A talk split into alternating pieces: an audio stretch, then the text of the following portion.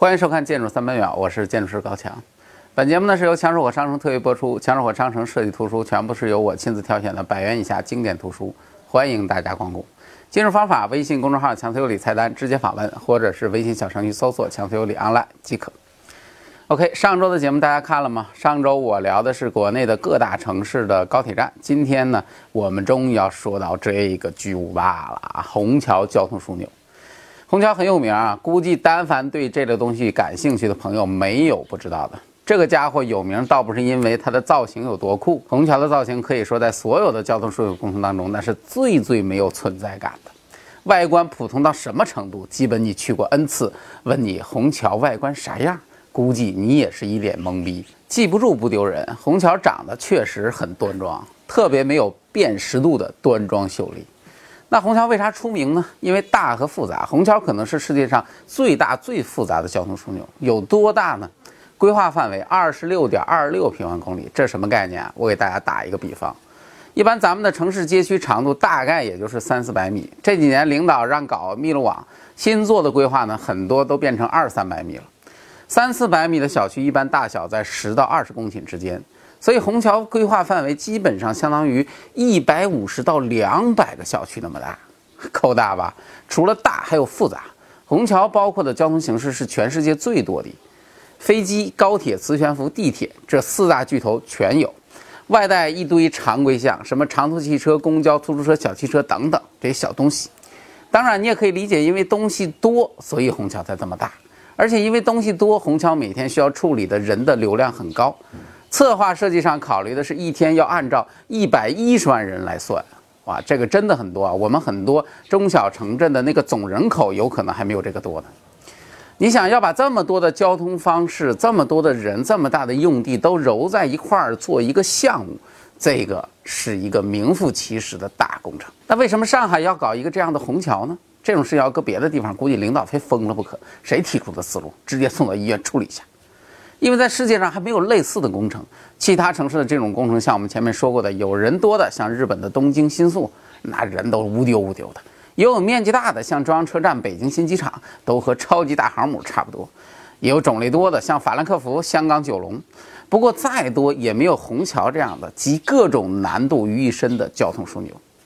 但话说回来了，上海搞虹桥其实也是被逼上了梁山。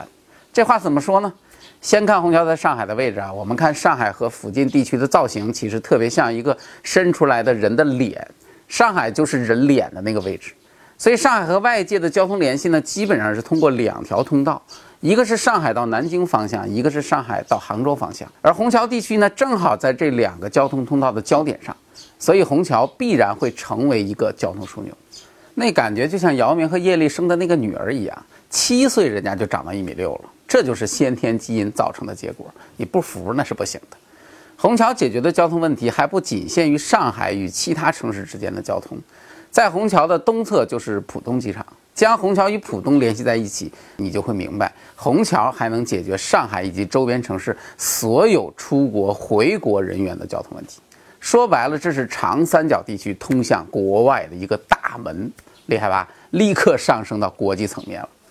既然这个地方这么重要，就出现了各种巧合。虹桥机场原来就在这里，最早的一九二一年就建了，后来历经多次改造扩建。在这之前，本来计划还要扩建，再搞一个跑道，在原机场跑道的西侧一千七百米的位置，后来呢被整合进来，做到了三百六十五米的位置。另外呢，在搞上海周边地区的磁悬浮规划的时候，也看中这个地方了，要在这儿搞一个磁悬浮的枢纽站。这还不够，上海研究高铁站的时候呢，也想在虹桥弄一个高铁站。另外呢，我们刚刚说的浦东机场，当时想在浦东和虹桥之间搞一个机场快线，这一下就比较有意思了。虹桥变成了一个巨大的香饽饽，大家都凑过来了。既然来了，那就一锅炖呗。问题是料太多，咋炖呢？啊，领导头疼死了。咱们前几集说了不少交通枢纽的国内案例。但是国内之前从来没有将机场和铁路搞在一起的哦，没办法，只能向国外学习。重点学习的对象是传说中的法兰克福交通枢纽。看到这个案例，各位领导专家茅塞顿开。法兰克福是怎么回事呢？法兰克福是非常少见的铁路和航站楼整合在一起的交通枢纽。但这并不是它最大的特色哦。和他相比，国内那些案例很多只能算小学生了，根本算不上真正意义上的交通枢纽。咋就这么牛呢？因为法兰克福它不是一个人在战斗。法兰克福最有名的一个特点叫做空铁联运。什么叫做空铁联运呢？各位想想啊，会不会有一种情况，就是你住在一个城市，但是这个城市比较小，没有机场。所以，如果你要去另一个比较远的地方，就需要先坐火车，然后再换飞机。如果你带着一个大行李，这个行程就会很麻烦，你会背着行李痛苦地走在路上，没事再吐槽一下电梯无障碍设施啥的，可以说是 low 到了极点。但是空铁联运就可以解决你这个问题。我买一张联票，包括了城市 A 到城市 B 的火车票，还有城市 B 到城市 C 的飞机票。然后我在城市 A 坐火车的时候呢，就把行李托运了。行李就会被直接送到城市 C 的机场行李处，我在城市 C 下了飞机，拿上自己的行李，潇洒去了。这种感觉是不是特别爽？这个事情有一个极大的好处：整合资源。刚才举的例子当中呢，城市 B 显然是一个交通枢纽。如果这个城市周边在围着一大堆的城市，所有的城市都是通过这种方式经过 B 的机场去其他的地方，甚至出国，那你可想而知，这个城市 B 得有多么的牛。当然，在 B 的行李从火车站运到飞机场的这个路上，其实也是一个问题。万一要是遇上堵车或者其他情况咋办呢？旅客就很可能无法同步拿到自己的行李。所以，要想实现这种方式，就必须实现飞机和火车站的一体化建设，搞个连体婴儿，就可以无缝对接了。法兰克福正是这样的一个交通枢纽。一个法兰克福交通枢纽将方圆两百公里以内的城市全部整合起来，出行效率做到极致，覆盖面积几乎达到德国面积的一半儿。你说牛不牛？当然我说的简单，实现起来可不简单。空铁联运本身的方式也有很多种，很复杂。今天没时间详聊啊，大家可以加我微信私聊啊。虽然我未必有时间聊，关键的问题是要达成这个目标，甚至要将这些东西放在一起搞，没有钱是万万不行的。所以呢，法兰克福还给我们提供了另外一个非常好的参考，那就是投资与收益怎么平衡。法兰克福交通枢纽进行了多达二十多多万平米的上盖开发，因为这个交通枢纽一旦形成，每天进出的人流量大得惊人。我查到的资料还是 N 多年前的资料，说是每周有四千六百九十个直通航班，每天有一百七十列长途火车，每天有超过两百三十列区间列车，还有一万四千多个停车位。有这么多的人聚在这里，不搞商业开发，你不是脑子有病吗？对此，上海的领导们表示很同意。于是，虹桥呢也是一模一样的套路。其实说到这个，吐个槽，国内的很多公共建筑都是依靠政府来投资，每年大量的财政补贴扔进去，但往往经营的都很差，口碑也不咋地。按说应该多搞点商业开发来平衡一下，但实际的情况呢，大多数的地方都尽量避免商业化。就是这年头啊，多一事不如少一事，不搞没人说，搞了反而有人怀疑你是不是收了啥好处了。所以很多政府很多领导宁可不搞，这样的结果就是天天补贴，经常挨骂，面子工程到处都是。但是没有几个真正考虑长期的发展。还好虹桥没有这样，我估计呢也是因为投资实在是太大了。所以虹桥这个工程呢，其实咱们如果要说的话，聊设计啊本身没什么，很多资料大家都可以去查。各种交通的处理看似很复杂，但实际上只是一种简单的排列，通过平面平行处理，再在竖向空间进行纵向分割，把各个交通功能放在其中就可以解决了。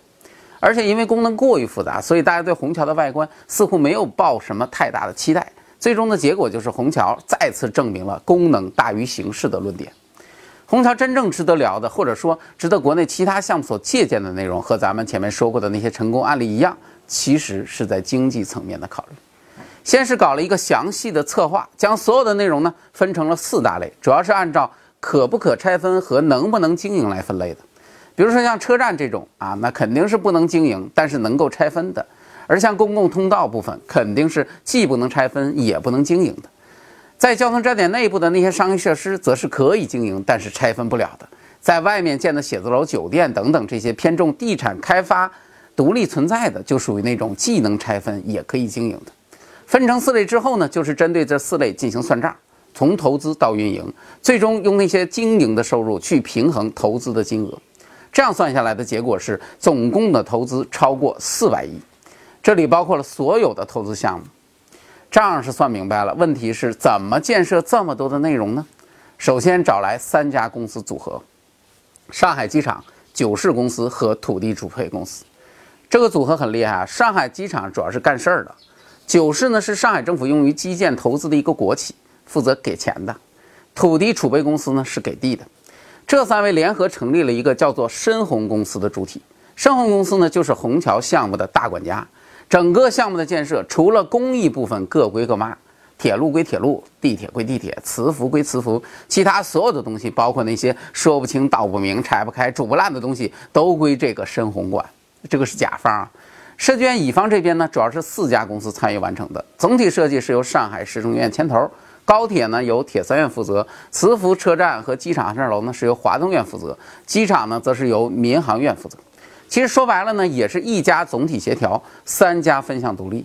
经过了这一系列的策划安排，虹桥交通枢纽才能有机会诞生。到今天呢，我们已经聊了整整五集的交通枢纽了，我也不想再聊太多内容。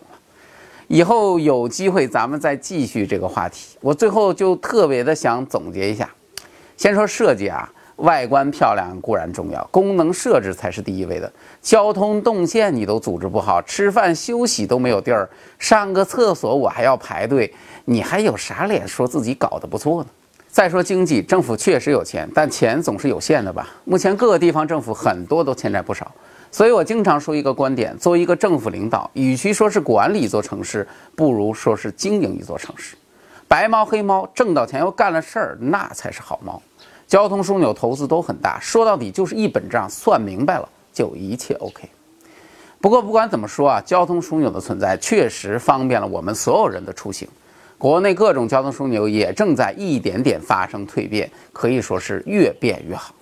听说北京城市副中心的那个站也是一个超级站哦，还有传说当中的雄安站，那都是投资超大、规模超大、难度超大的工程。所以我特别相信，未来十年内全世界最优秀的交通枢纽恐怕还是会在中国诞生。只是希望这些超级工程能够更多的把关注点关注在人的上面。毕竟，是不是世界最大、世界最难、世界最贵，其实并不重要。是不是世界最方便、世界最合理、世界最便捷，这个才是最为重要的。感谢大家收看我的节目。如果您喜欢，请帮我们点赞转发。我是高强，咱们下期再见。